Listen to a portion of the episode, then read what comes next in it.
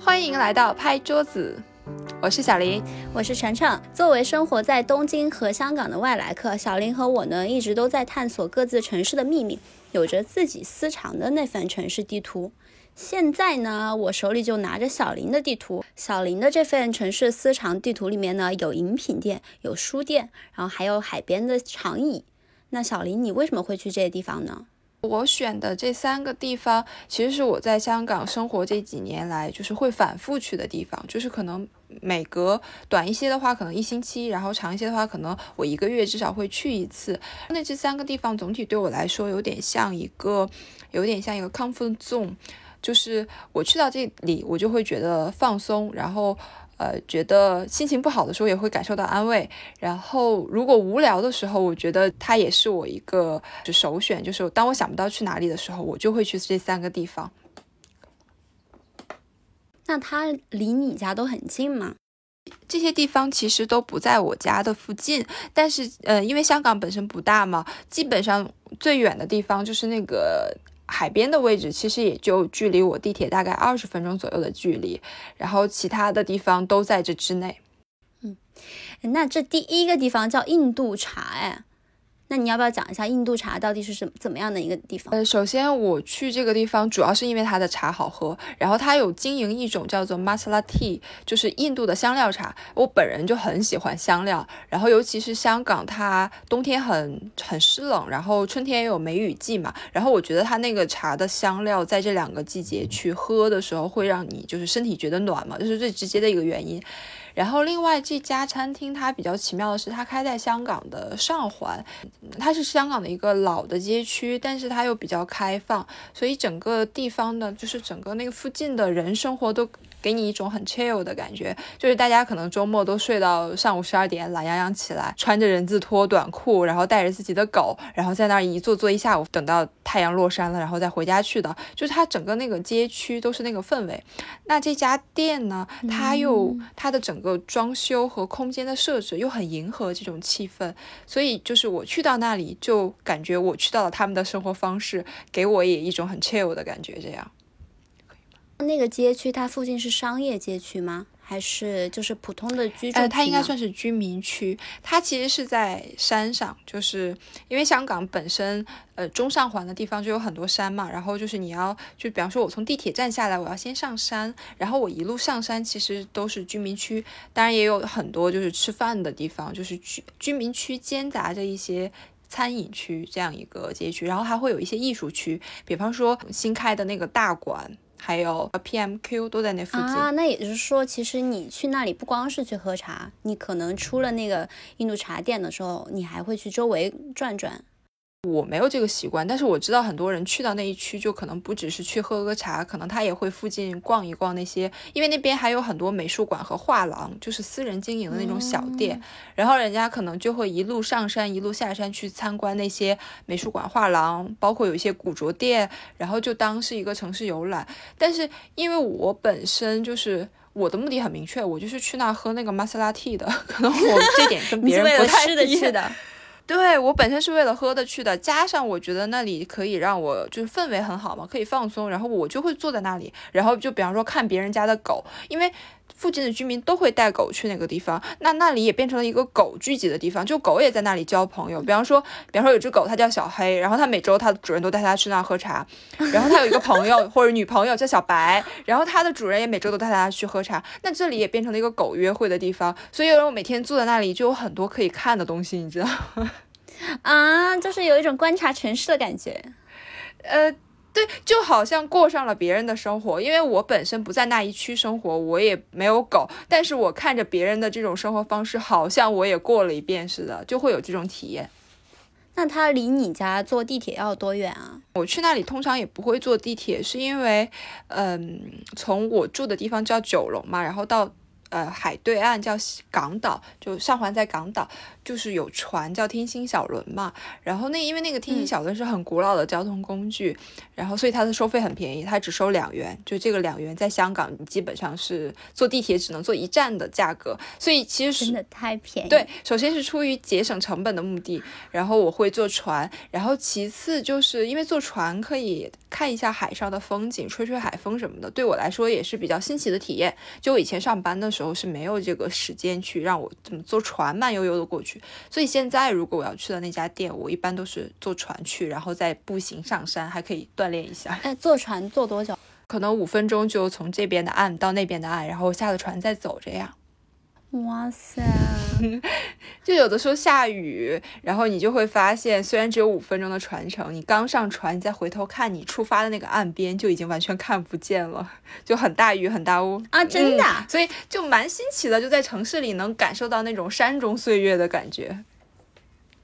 那那边的人多吗？就是在那个街区一般去的人是当是住在附近的人比较多呢，还是比如说住在其他区，他也像你这样可能过去休闲放松一下？我觉得主要是住在附近的，因为我就我熟悉的一些，因为我朋友也会经常去嘛，他们都是住在附近，就他们可能会选择跑步就直接过去了，然后喝完了然后再跑步回家，就可能是住在附近的人比较多一点。除了那杯茶以外，你觉得其他就是比如说店铺装修啊，然后店内环境什么的，你有什么特别喜欢的感觉吗？会让你很放松吗？我觉得它的那个其实那个茶馆也不大，可能也只有我猜占地只有二三十平的样子，但是它的。空间是真的很奇妙的。首先，它很好的融合了室内和室外的空间，因为你知道，在香港空间是很稀缺的东西嘛。之前我们讲茶餐厅，很多人还要拼在一张桌子上吃饭，就可想而知，如果我天天生活在那种环境里，我内心肯定是很希望可以，比方说去到户外坐一下这样。然后它那个茶店就很好的。嗯，利用了户外的空间，它店内其实可能只有一点点，比方说有五六个座位，然后它的大部分座位设置在户外，但是它也不是说就是在户外摆两张凳子这样，就是简单的户外，它是在它的那个内部空间之外伸展出来的一些沙发座，就是比方说在它的那个沿廊的位置下面就会有一个呃有点像长椅的位置，可以供两个，比方说情侣就坐在那里，给你放两个那种日式的坐垫，你就可以坐在。在那里，然后像榻榻米一样，然后那你转过去再转角，围绕它另一面墙，它就会伸出来一个小吧台，就是坐在户外的吧台，你就可以坐在户外去看里面的人是怎么制作这个茶和糕点的，然后也很适合一个人自习。然后它再转一面墙，它就会有一些很简单的那种。呃，比方说三四个朋友聚会就可以围绕他那个小桌子，可能不大也就三张，而且是自助拼凑的。他那个桌子有点像乐高积木的那种东西，就是你自己拿过来一块，然后把它架好，然后自己就坐在那里，高啊低啊你都可以调。它还有一个地下空间，就是下几层台阶去到它室内的地下空间。算一个半开放吧，然后可以在那里面阅读，就是那个氛围，就地下很适合去读书，一个人写作什么的。所以你看，它总共三十平方米，它可以区隔出这么多的功能，就给你一种所有的人，不管你是怀着什么样的目的来到这个印度茶店的，你都可以找到自己的容身之所的感觉。啊，原来如此！哎，我感觉这个地方好像我在日本看见的那种沏茶店，就是介绍世界各地沏茶店杂志里面可以看到的那种地方。那我有个很好奇的问题，就是像你说的，它有很多那种室内外利用室内外的暧昧空间来做的这样一些，就是桌子椅子嘛。那他所看到的室外的风景是怎么样呢？它不可能室外就像普通的大公路一样，然后很多车在通行吧？应该是一条步行街吧，对吧？就是因为它开在居民区，你可以想象它室外就像我们，比方说在国内居住的那种小区、社区。就比方说你的社区这一排有三栋房子，然后你走到其中最里的那栋房子的尽头就是围墙了，然后它那个地方就是有点像开在尽头房子的一楼的那种，就是它外面就都是它这个社区的围墙了。然后其实很小，可能就是它哪怕外部的空间，我猜也就呃五六十平。有限了，就是从它的墙到外面的围墙，我猜可能也就二三十米的距离，就利用这一小段空间。但是也因为这样，所以很安静，就是它没有跟马路在一起，它是一个就是开在小区里的这样。了解了解，那就是相对比较封闭的一个环境下，就是对更安逸的那种感觉。呃，是的，而且它附近就是它对面就是一家啤酒店，就是如果你不喜欢喝茶，然后你就可以去对面那家啤酒店，也是买了啤酒站在户外。其实我觉得很多人来可能就是为了让他们的狗来社交的，因为我发现很多主人就自己拿瓶啤酒往那站着喝，然后就等着他的狗在附近交朋友，然后在他狗附近交完朋友之后就再回去那种。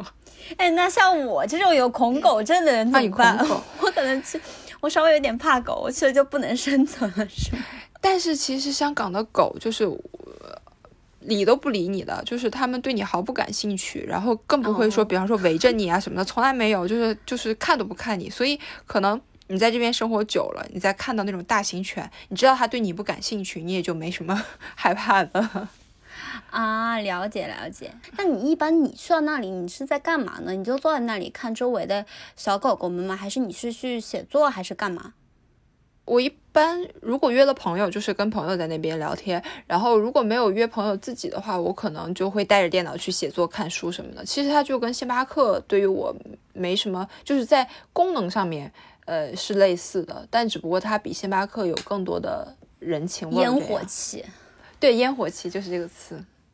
那我们就去到小林的第二个地方，叫做坚尼地城海傍，这是海边是吗？对，它是海边长廊的意思，就是你可以在那儿走，然后也可以坐在那里，但是它只有就有点像一条小公路，很细小的公路这样。那就仅仅是你是去看海的，还是去干嘛的？呃，这个地方吸引我也是因为它是一个街区。首先，坚尼地城是香港港铁的其中一站，然后它那个社区就叫坚尼地城，它就是本身就是一个居民区来的，只不过也是一个不属于我，我并没有在那边生活过，但是是我就是下班或者是周末，甚至是有朋友来香港玩，不知道去哪里的时候，我都会带他们去的一个街区，这样。但那个街区里面有什么呢？就只有居住区，还是有一些很有意思的小店？靠海的居住区，有一条通向海的公路，就是你沿那条路走，可以一直走到海，就是仅此而已。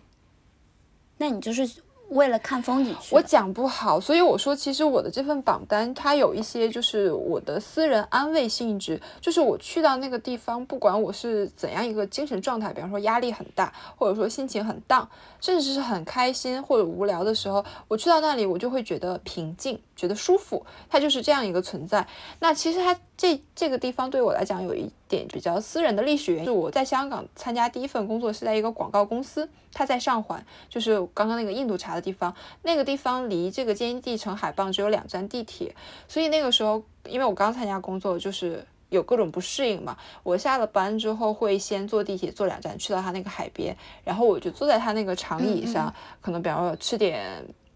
鱼蛋或者烧麦，就是香港的一些街边小吃，然后或者喝一瓶啤酒，然后我就在那里一直看看看，看到全周围全黑下来，然后我再回家。我觉得本身它有一个很根本的，就是在于海本身对于人就有一个治愈作用嘛，就是你在。不开心的时候看海就会有这个效果，但那个地方因为它是居民区，所以你坐在那里看海的时候是不会有人去，就是它不像景区就很热闹很嘈杂，就是他会很安静，不会有人去分散你的注意力，然后大家也都是各忙各的，各自生活各自的，就他对你一个人去到那里会比较友好，就是而且你不会，比方说你坐在长椅上一坐坐一晚上。不会有人觉得你占用公共资源，就比方说，如果是在景区，你这样做，大家就会说，哎，你怎么还不走啊？我们也想坐在这里，你会有压力。但是你去到一个社区的话，你坐在那里，别人就会觉得很正常，反正你不做也没有人做，所以他就会给你一种，呃，没有人在等位，然后又没有人去观看你的一种很放松的状态。这是呃一个比较历史的原因。那后面呢，就是去的多了，我就会发现它这个社区。首先，它也是生活着很多老外，包括附近香港大学的教授，有很多生活在这里，导致它整个这个社区大家的这个氛围会比较比香港其他街区要更休闲一点，也更有嗯更有生活品质一点。但是呢，它的物价又很低，就是要比景区可能低一半左右。我举个例子，比方说一份叉烧饭，如果在尖沙咀这种地方买，可能要六十元一份，但是那个街区可能只卖三十元，它同样都是叉烧饭，那你又会觉得这里物价很友好，你不管吃东西喝东西，你又可以很放心的消费，所以它才会被我一直保留下来，当做一个我经常会去的地方。那我有一点很好奇啊，那你是怎么知道这个地方的呢？第一次你是为什么会去呢？比如说你是坐着地铁走着走着，你就突然在那一站下车了，我想下去看看，然后你发现还是怎么样？因为你说的这个地方是居住区嘛，它又不是景区，所以你在网上搜，它肯定出不来。那你为什么会去呢？讲真，我。真不记得了，但你这个问题让我我我能想到的就是我在就是刚毕业找工作找不到的时候，我有一个习惯，就是我会随便跳上一辆公交车，然后坐到它的终点站。对，因为因为我本身又没事情，我有时间，然后我又觉得坐公交车游览城市是一个很好的游览方式。那我如果现在能想到的可能性，可能当时就是我随便跳上一辆公交车，然后坐到了终点站，因为坚地城市很多公交车的终点站。那辆公交车把我带到了那里，然后我下车看到，因为它一下车就是对着海的一条宽阔的街道，你就会觉得啊，好舒服，跟我平常见到的香港不一样。那我肯定就会在附近逛一下，这样，嗯，啊，你这个独行小霸王的生活趣味还是很足的。嗯，所以你想去这个街区，或者是你觉得这个街区很舒服的其中一个原因，是因为有海嘛？然后第二个原因是因为它的整个街区建设，你觉得会比较好吗？就是会，因为在我的印象当中，可能香港的街区会是比较密集的那种，但是那个地方会给人一种稍微比较宽广的感觉吗？这个问题我也有想过，事实上呢，它是没有的，它跟香港任何的一个街道都一样狭窄，然后拥挤，然后全部挤满了店铺和人。但是我也在想，它为什么会让我觉得没有那么拥挤？可能就是因为它延伸出去去海的那片空间，它那边有很多就是面向海的那个 coffee shop，还有一些西餐店。然后，呃，而海的那条路其实不是，因为它。外面就是海了嘛，就不会再建房子了。所以也就是说，出了那些面向大海的咖啡馆和西餐馆，你就看到很宽阔的空间了。我猜可能是它延伸出去的这一片空间，因为它既不像你像香港有很多海滨公园嘛，那它就是公园加海，那它也就附近也没有什么生活社区。那我觉得这片它之所以让我觉得宽敞，就是因为它的生活社区和海挨得很紧密。我一走出生活社区就是海，让我有了一种在生活社区里没有那么拥挤的感。感觉，我觉得可能是这个原因。哎，你有没有看过《秋秋天的童话》？里面就是有一句话，我觉得还蛮吸引人的，是周润发对钟楚红说：“他说他希望有一开一间餐馆，门口对着大西洋，每天晚上收工，搬张凳子坐在门口，吹着海风，喝啤酒，不知道多舒服。”我觉得那个地方正正好好是这句话，就是我每天下了班去到那里，就是面对的应该是太平洋吧？对，太平洋。哎，是不是太平洋？太平洋，要不就是印度洋。Anyway，就是我可以坐在那里吹着海风喝啤酒，就觉得很舒服。但你不会溜进旁边的西餐厅或者咖啡厅去坐一坐吗？会吗？跟朋友会，但是我如果一个人的话，我就更 prefer 自己去坐在长椅上，就我觉得那里比坐在他那个餐馆更舒服。哎，我真的好想去，而且我想去刚刚的那个印度茶。好，那我们走到小林的第三家成品书店，相信大家应该比较熟悉这个名字了。为什么成成品书店也在你的城市私藏地图里面呢？这里也有一个很现实的原因，就是这家书店它离我现在住的近，让我现在不上班儿。所以我就有很多时间可以去到书店，加上还有一个更现实的因素，就是香港买书很贵，基本上就是薄薄一本，就你能想到最薄的书，在香港也都是一百块钱以上的。所以就是我现在看书是不能，就是我想看什么我就把它买回家的。所以那我就换一个策略嘛，就我去到图书馆去看，那我觉得也是一样的，就因为我也没有什么收藏书的癖好，我只是想看而已。然后但是去的多了，我渐渐才爱上这个地方，是因为原本我对成品书店就是。它对我来讲更像一个商场，就我没有把它当成一个看书的地方。事实上，诚品书店的人还有它的空间设置也并不是一个看对看书者是友好的地方。它不是，它本身也不是这样一家店。但是我觉得我得益于我不上班这件事情，我可以在它每天一开书店，就早上十点的时候就进去。那个时候里面一个人都没有嘛，除了店员，然后店员又很少，他也不会一直看你，就又来到我说的那种没人。管你在干什么，你可以随便，就你坐在地上也好，你坐在台阶上也好，都没有人管你。而其实诚品书店它是有一些位置给看书的人留下的，只不过平时人太多，就你不可能等到那个位置嘛。但是我在早上工作日的早上十点去，那就没人跟我抢了，整个书店都是我的，感觉像私人图书馆，你知道吗？把成品当做自己的私人图书馆是什么体验。然后你跟每天早上去看两个小时。我就是现在这样，就是因为我平常 上期介绍的那个茶餐厅，它其实就在成品书店五分钟左右的位置，所以我一般吃完茶餐厅，我就会去。书店有的时候书店还没开门，我在书店楼下。书店楼下不好意思又是海，而且是香港美术馆在的地方。它门外也有一个专门给去美术馆人去做的一个公共空间，是有椰树和长椅，还有喷泉的。我就先在那里。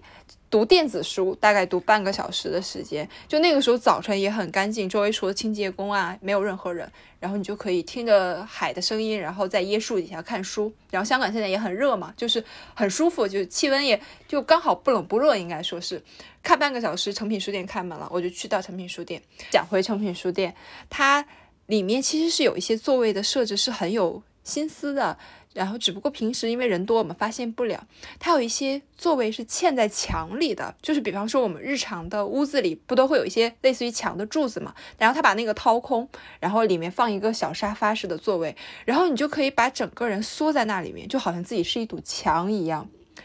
每天早上就。抱好自己喜欢的书，然后缩到那个墙里面，然后把鞋也脱了。其实我猜他应该是不让脱鞋的，但我没办法，我实在是太想就是把自己蜷缩在那里了，就是可以脱了鞋蜷缩在那里，然后每次偷偷把鞋脱掉，然后 用包包盖好我的脚，就让人家以为我没有脱鞋，然后我就在那里看书。这是一个比较有特色的位置，然后还有就是它会有一些。面向海的整面落地窗，然后会架起一些可以供你。自习的位置就是可以坐下的那种位置，但是因为现在香港开始热了嘛，夏天阳光又很好，那里通常会很晒。但是我有一天在阴雨天去，然后我发现那个位置简直太舒服了，因为本来阴雨天的海就很好看，就是那个深深浅浅的灰加上深深浅浅的蓝，搭配出来的色调就很棒。加上阴雨天又不晒，然后那那一整片墙就像一幅画一样，就是真的很像那种莫奈的那种。印象派的画，然后你就感觉在对着一幅巨大的画，然后你在那里阅读，那个位置也真的很棒，然后也没有人，就是如果是工作日的，比方说早上或者是中午的时间，我也想当一名贵家无业游民，我也想要在工作日的早上去享受这种时光。嗯，我我要是有一天回去工作了，我觉得我应该会很舍不得的。这确实，这应该是很大的一点。我现在甚至想起，就是我要去工作，然后要放弃这一整片我的独享的海景，大海，对私人的这个图书馆，我心里确实是有一点点难受的。你要放弃整片大海，去为了一个工作？是的。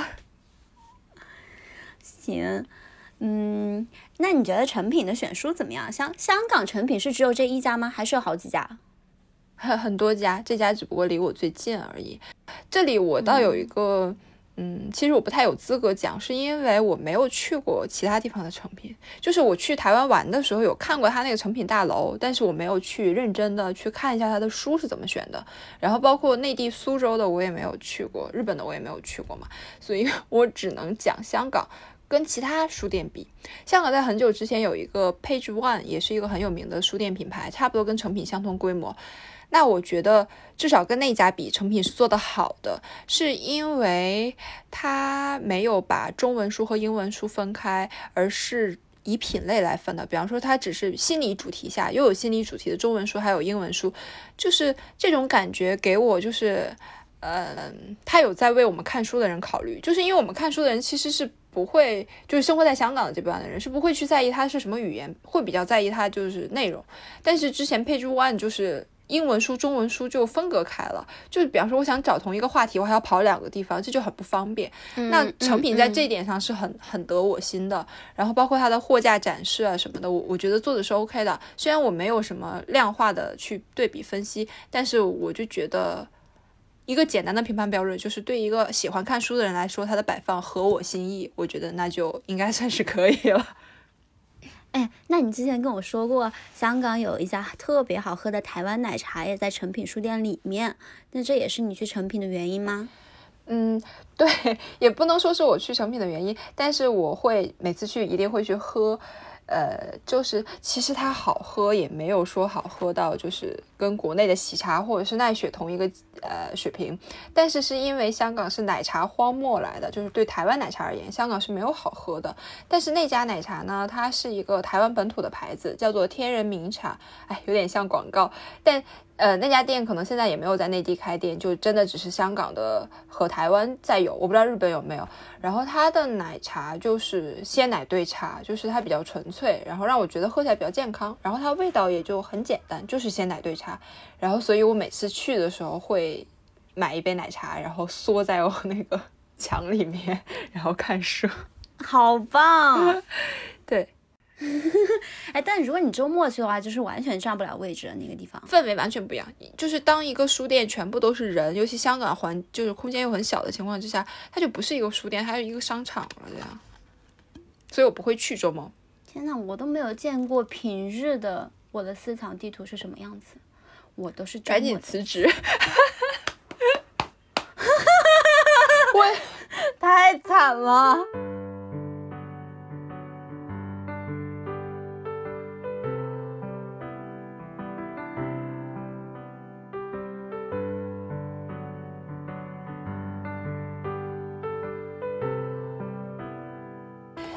那程程，你要不要先给大家介绍一下你选的这份城市地图榜单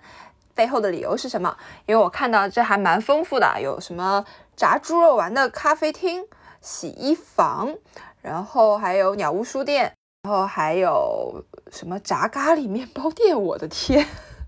来吧！我其实觉得我写完这份城市私藏地图之后，我就觉得自己简直是一个工作狂。我一般去这个城市各个地方呢，其实有三点主要的理由，其中两点都是跟工作相关的。前第一点呢，就是我一般是会以调研为主，调研就是分自己的本专业，因为我是学城市设计的嘛，所以就是如果最近有一些城市更新或者是一些设计新项目，我就会去瞧一瞧。然后另外一个呢，就是根据我，因为我是一名三流撰稿人。所以，我就会去看看最近有没有什么有趣的新的选题，或者是我选了这个题目之后，我可能去实地勘察一下。然后这是第一点。然后第二个第二大类呢，其实也是跟工作 相关的，就是如果我会去写稿的时候，我周末一般不会在家里写稿，我会选择一个风景比较好的，然后比较 chill 的一个地方去坐在那里敲电脑，这种感觉。啊，第三点的话呢，就是普通满足我的购物欲，或者是我真的就是想逛一逛、瞧瞧吃吃逛逛那种感觉的时候，我就会去第三类。那你这个其实还蛮综合性的，就不是说有一个特别统一的一个目的，但是就是比较偏功能性，可不可以这样理解？对，然后基本上我的状态就是每周每个周末都会出去。哇，你之前跟我说你住在乡下，你每个周末出去要花多久时间？但因为你想，你平常因为日本工作其实说压抑还算蛮压抑的嘛，所以你平常如果周一到周五一直在工作的情况下，你周末是真的很想出去走一走。所以我就，如果你每周周末都去逛街的话，你也买不了那么多东西嘛。你一逛街你就得花钱，你就得买东西，那你也不可能每周都出去花钱嘛，伤不起。所以我就会想说，那就去其他一些有意思的地方转一转。那既然你这个时间都花了，那何不花在跟自己工作或者跟自己兴趣专业相关的一些地方上？然后我就会去看看。我简直是个工作狂，你真是一个实用主义者。嗯，这个倒是不出不意外。对我是个实用主义者。好，那我们要不开始第一类的调研为主。你的这个调研主要是工作相关的，还是你说的那个撰稿相关的呀？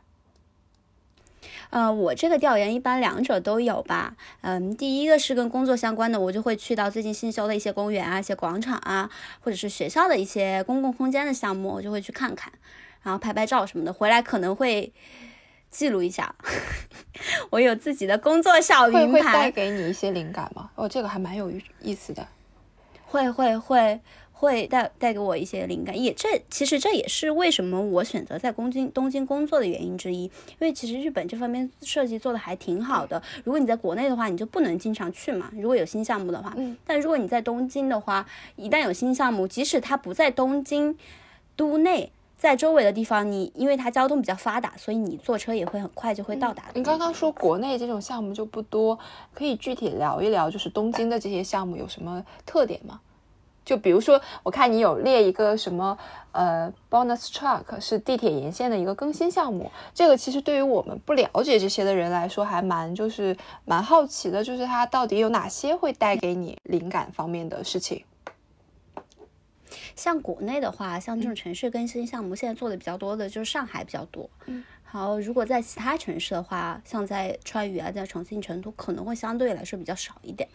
嗯，然后东京的话，它是这方面城市更新已经做的很成熟、很发达了，所以基本上最近吧，特别是最近几年，就会不断的有这种新项目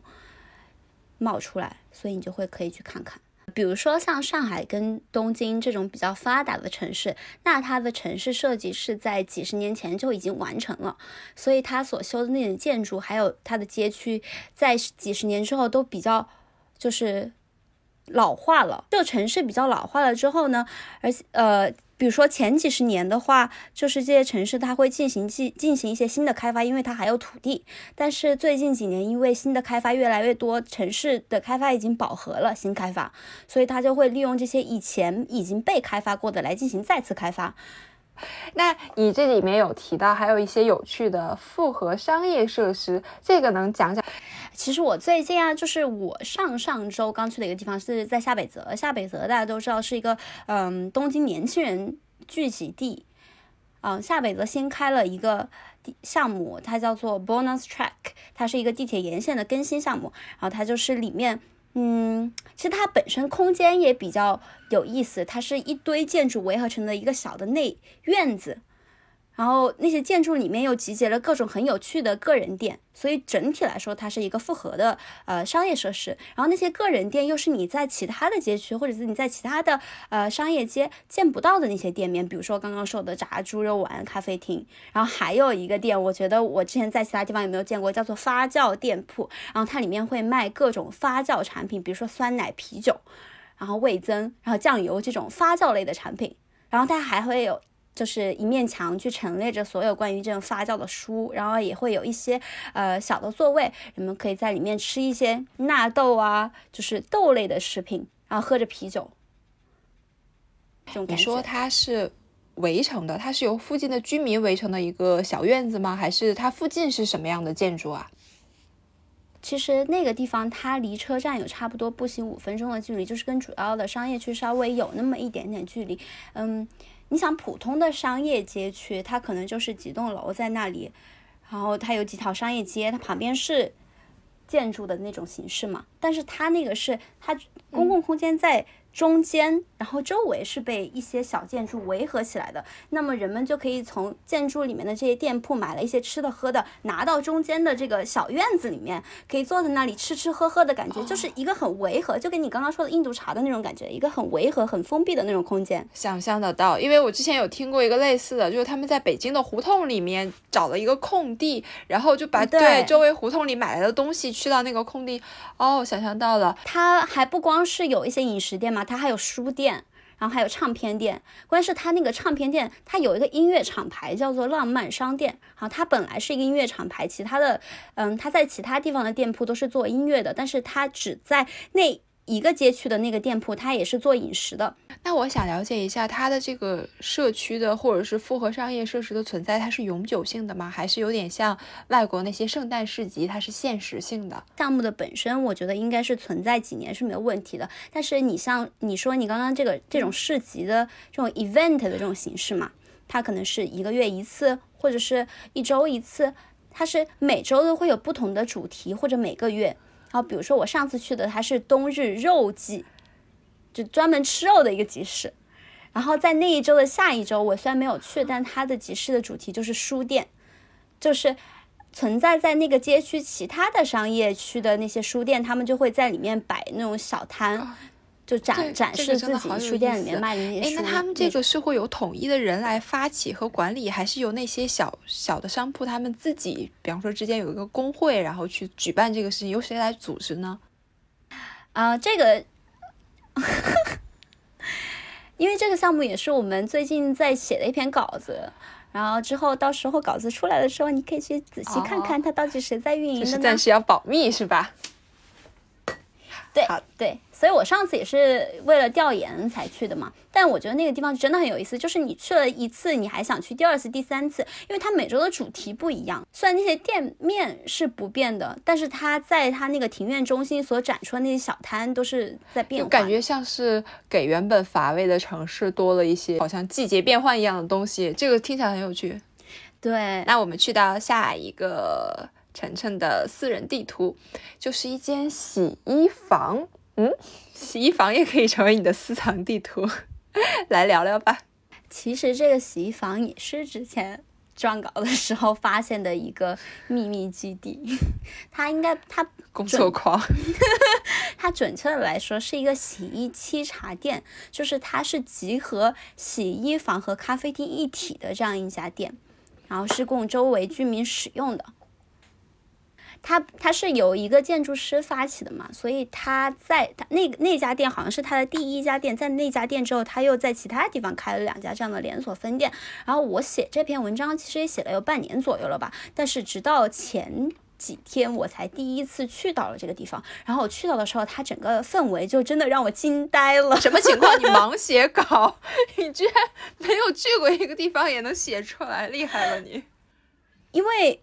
那个地方它本身不在一个商业街区里面，就是如果你平常逛逛吃吃的时候，你是不会去到那个地方的，所以你必须要专门为了那个地方去而去。然后我在写那篇稿子的时候，我是第一次撰稿，所以我也没想说啊，我一定要去到那个地方我才能写稿嘛，所以我就空空中写了一下稿。我要隔空 Q 主编，为什么这样的稿子能过，我的稿子过不了？空中写稿，来，那我们继续。呃，咖啡店和洗衣房，我知道日本人会有出去洗衣服的习惯。那我其实首先想了解一下，就是为什么他们会出去洗衣服这件事情。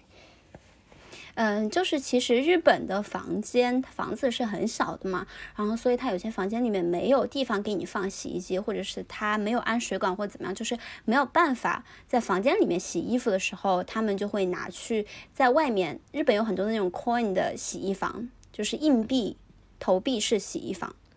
然后但是呢，很多的洗衣房就仅仅是投币式，你。你把衣服拿到那里去了，洗在等的过程当中，你就只有回家或者你在周围转转，然后等衣服洗好了，你再把它拿，就是你再去拿的这个样子。嗯，所以呢，可能在前几年，我不知道你有没有看过那个日剧，叫做《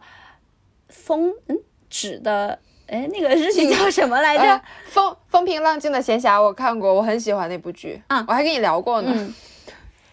对，就是那个风平浪静的闲暇生活的那个里面，那个主女主人公不是最后她想做这样一间洗衣房吗？嗯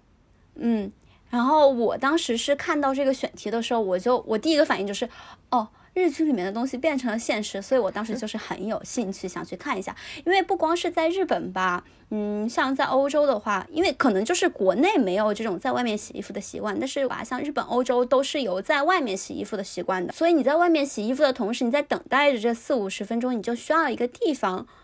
让你去，因为这个时时间说长不长，说短它也不短。哎，那那个建筑师是看了剧才找到这个痛点，还是他也他先找到这个痛点，然后那个剧才播出的？这个时间线是怎么样的？还蛮好奇的。不不，那个建筑师应该是不是看了这部剧之后才去开的这个东西？因为他是之前去了欧洲，好像是他在丹麦吧，在北欧已经有这样的一些洗衣房、洗衣沏茶店的存在了，所以他觉得啊，其实那我们是不是能在日本也去建这样一个地方？然后他回到日本才开始建了这样一个地方。嗯，这个洗衣房到现在已经四运营了有三四年的时间了。那你上次去了之后，呃，观察里面的人大多数是以什么样的人？就比方说是家庭主妇啊，还是年轻人，还是？女士多一点，男士多一点。一般以什么样的人会在那里面喝咖啡、等衣服啊？其实我前两天去的时候，我还觉得很震惊，因为一般像这种社区运营项目，运营到三四年，可能它就已经比较萧条了，就可能去的人就不多了嘛。但是我当时去到那个咖啡店的时候，真的是充斥着温馨。首先，我还没有走进去的时候，它店门就摆着很多那种小植物，就是很有园艺的气氛。然后就在门口有一群。嗯，可能主妇吧，他们就坐在那里聊天，就是看样子大家都很了解彼此，而且可以随意用那外面的那种桌子、椅子那种感觉。然后一进门呢，它是有一张大桌子，然后那张大桌子就是供一些学生或者是一些嗯白领坐在那里可以工作学习的地方。然后再往里面走呢，就会有一些。看似像当地居民，因为他们穿的也不是很正式，就感觉家就在附近，他们就随便穿着个衣服就出来坐在那里。因为在日本还挺少见的嘛，就坐在那里喝喝茶、聊聊天的感觉。然后我坐进去之后，然后就有一位妈妈，她背着一个婴儿进来了，就开始看看那个店里面的卖的那种小杂货，因为她那个店不光是咖啡厅、洗衣房，还卖一些小杂杂杂货，然后还有一些书架摆着书的那种感觉。然后我当时看见那个妈妈，我还蛮惊讶的，因为我从来没有在咖啡厅里面见到一个妈妈背着孩子进去的这种样子吧，嗯，然后我就觉得哇，好温馨。然后之所以我觉得可以这么温馨，后来我去了一次厕所，他厕所摆着一个婴儿车，咖啡厅的厕所摆着婴儿车，你可以想象。就是小朋友可以在里面换尿布什么的，对，就是它的设计就是为了零岁到一百岁，就是无论男女老少都可以去的这样一个呃社区客厅吧，相当于。你在这家咖啡厅上次去坐了多久啊？有还还有没有发现其他有意思的地方？因为这确实是一个蛮新的，以前没有听过的形式。对啊，我进去的话，嗯，其实我一开始啊，我去的时候，我有一种。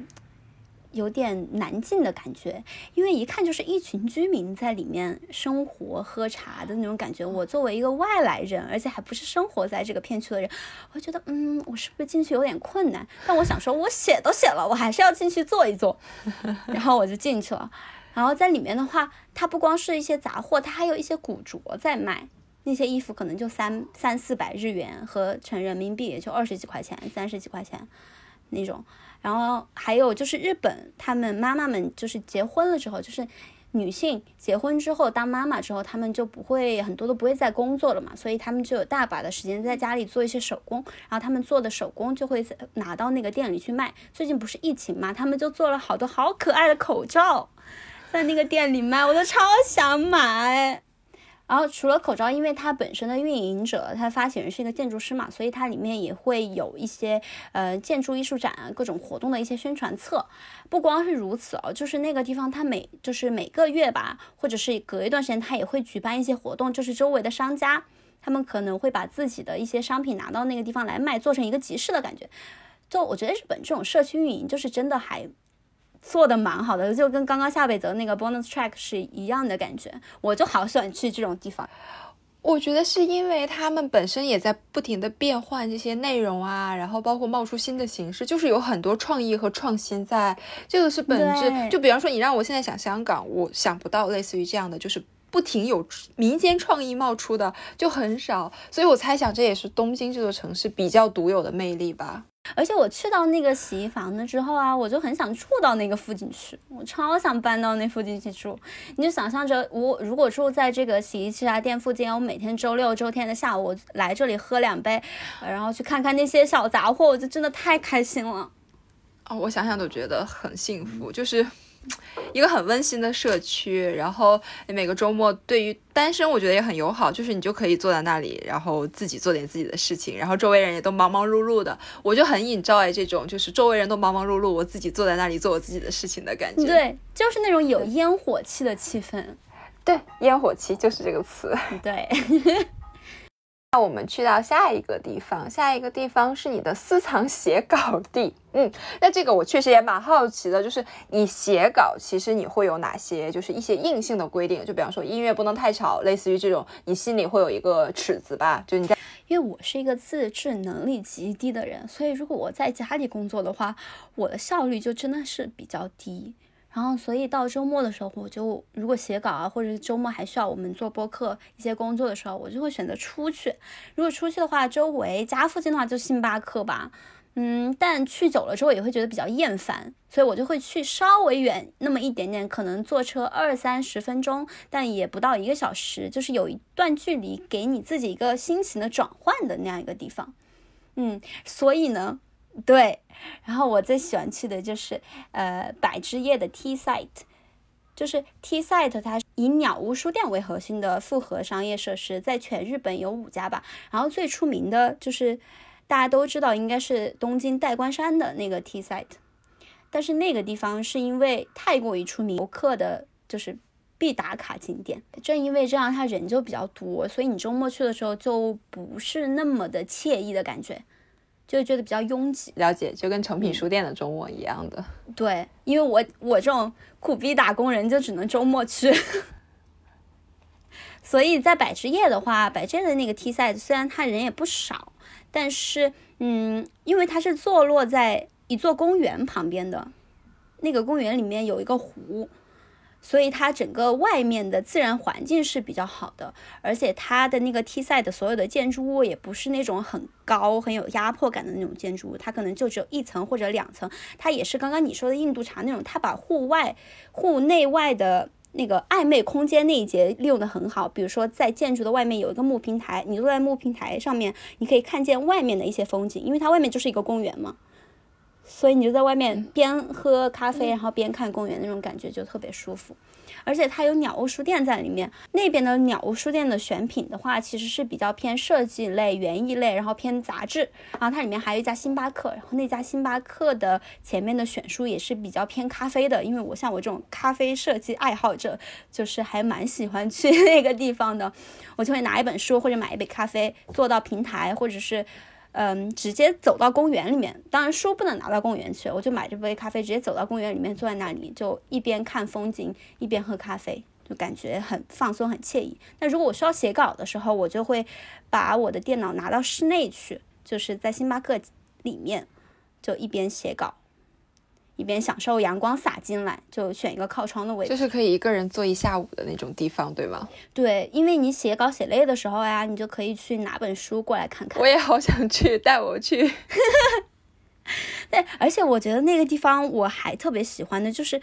它真的就是特别有烟火气。比如说像代官山的 T site 的那种感觉，它其实就有一点像繁忙都市里面的比较时尚的这样一个地方。但是百之夜的话就更加接地气一点，它里面的其他的店铺是，比如说农产品，就是贩卖农产品的店，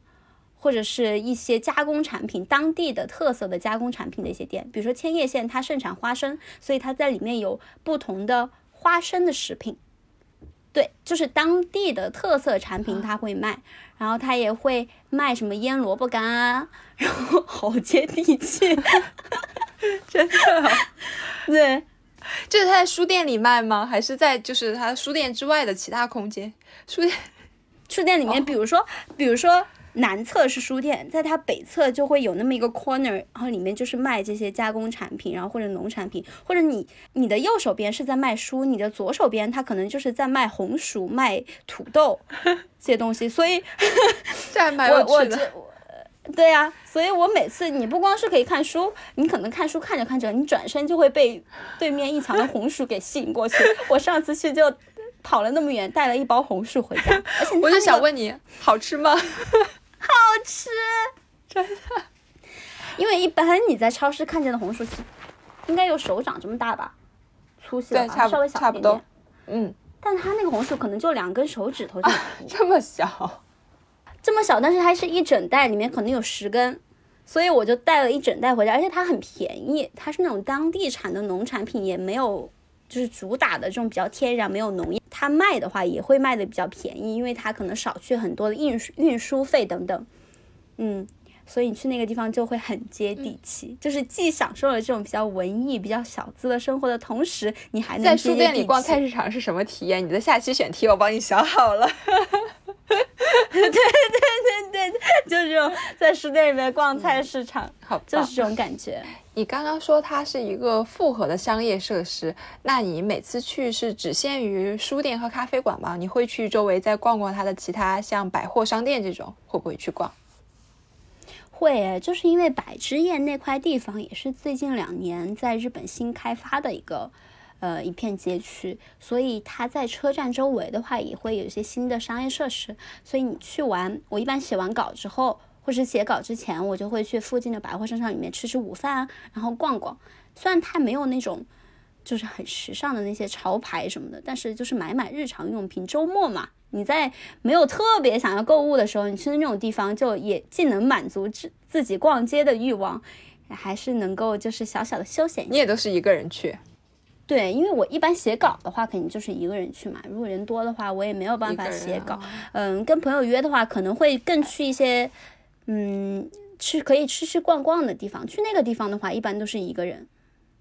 我聊到这里，突然觉得，如果有一天我们两个在一个城市生活的话，真的是很节奏很一致。就是因为你的周末和我的周末真的好类似，然后我们两个就一人捧着一个电脑，一起去咖啡馆，然后在去厕所的时候还可以互相帮忙帮对方看东西。这样你不觉得一个人出去去厕所就是一个很大的困难吗？你有遇到过吗？但是你会怎么处理？我觉得还好，我觉得在日本还好哎。就你不会拿东西，你就直接去厕所我会直接放在桌上，然后直接去厕所。哦，真的，因为日本的治安真的太好了，对，电脑什么的都会直接放桌上，而且包括他们去餐厅或者去咖啡厅，他们占位置都是用钱包的。虽然香港治安也很好，但我觉得没有达到这个程度，就是不至于我把电脑还有钱包留在桌子上去上厕所可以放心这样。哇，那日本真的要比香港再好一点，因为你不能带着带着电脑去上。对，所以我的策略是我我如果是去自习出去的话，我不会离家太远，就是两个小时，然后我两个小时我就走，就回家，就这样，就我不会一待，比方说待一个完整的下，这是一个痛点。而且主要是我觉得可能一些适当的室外环境会给人的，就是工作了一一周之后的周末带来一些放松的感觉。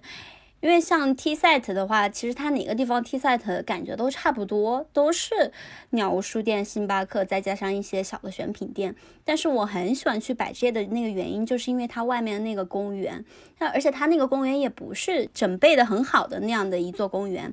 它是它那个公园本身之前是一个调整池。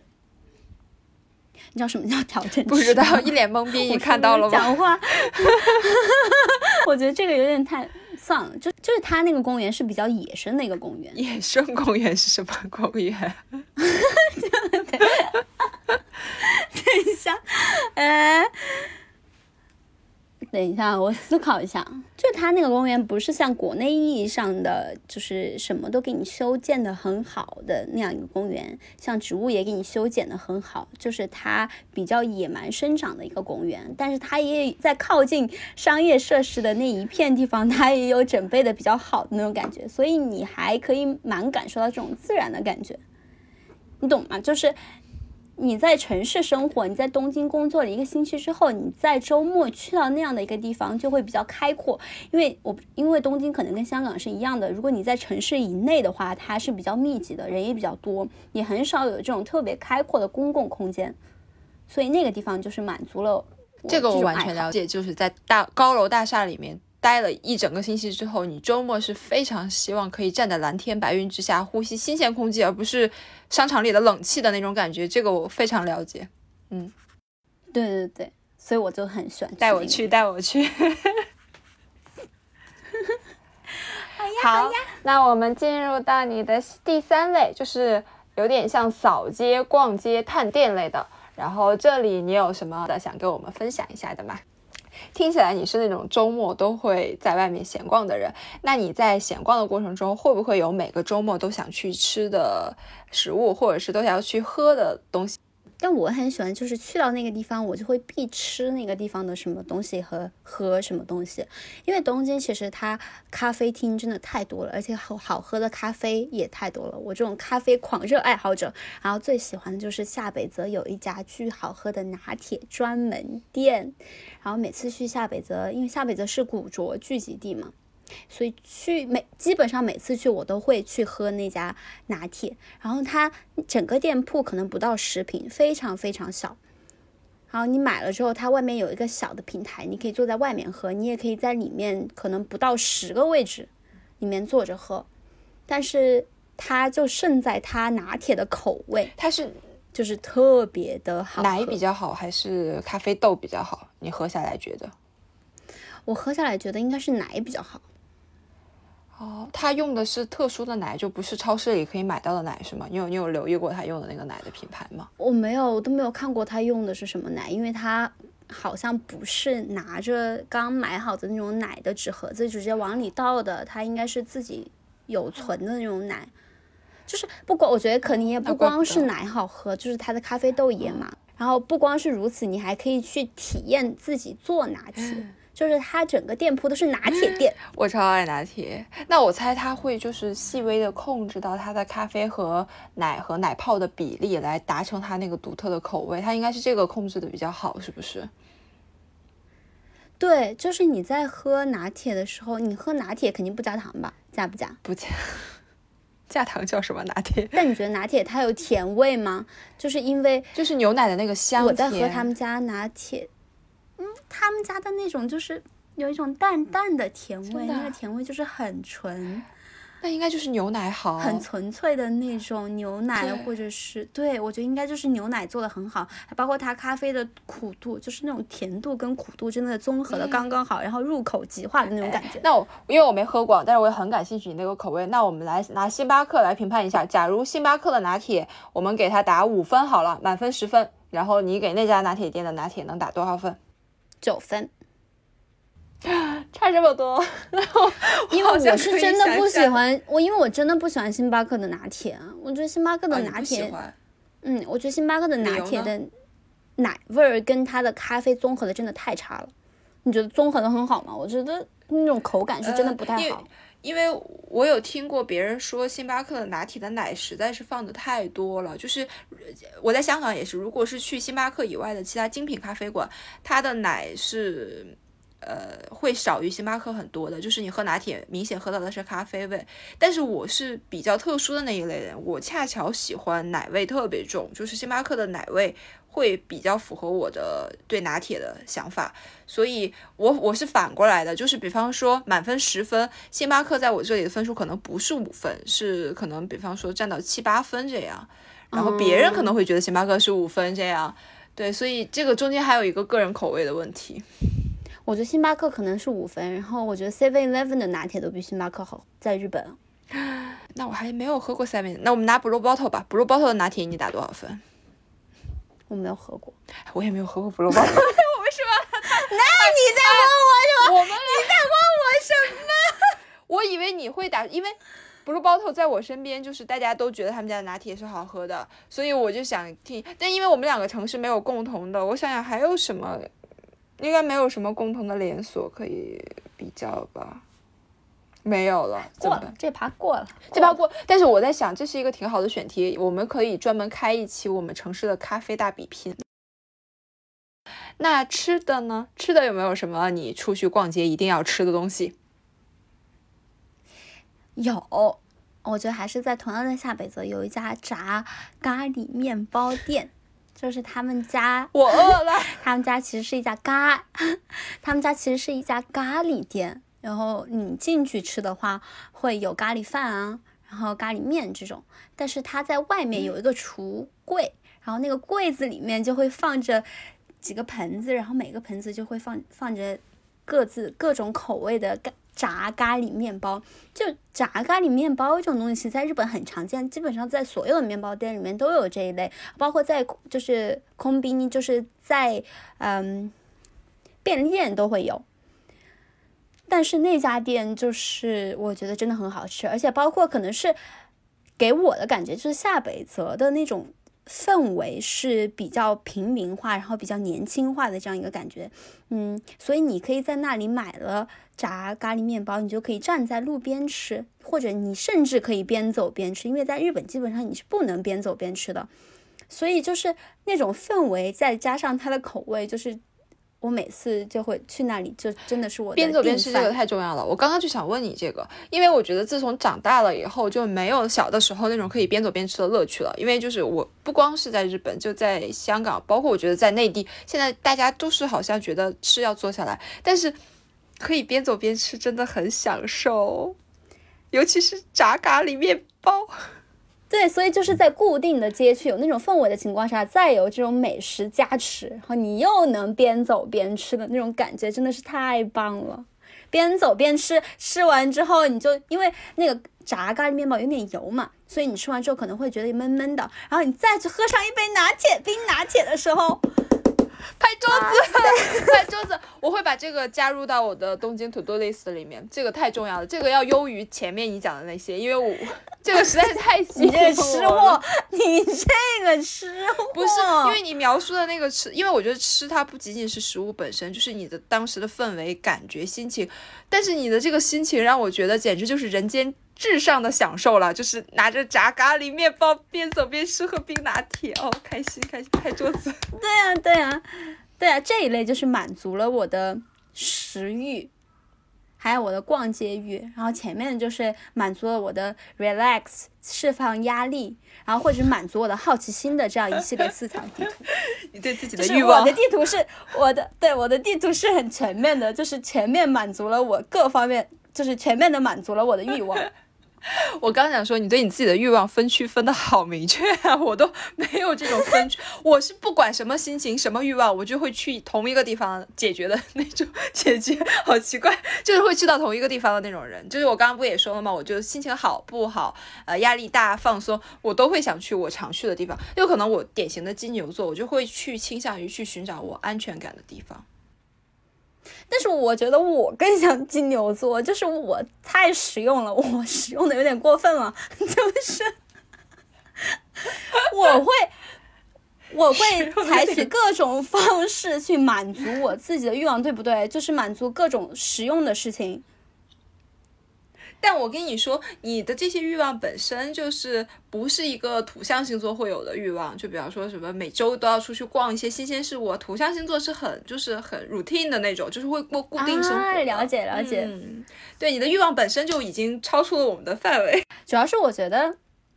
第一是我有点太忙了，就是事情比较多嘛，平常工作也挺忙的，然后。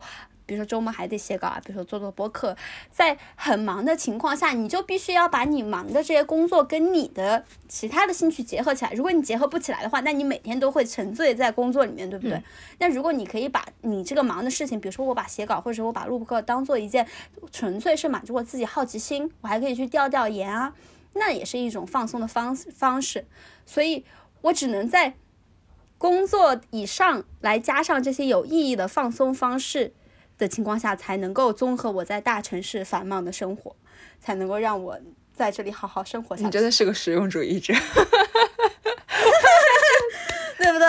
我真的太实用了。我现在立即马上就要去吃咖喱饭了，我不想多说一句话，我好饿。而且你刚刚讲那个咖喱刺激到我了，我这边没有咖喱面包，然后那我就去做个咖喱饭好了。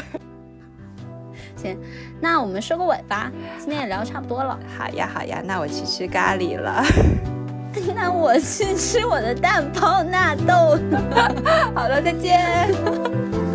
好了，拜拜拜。拜。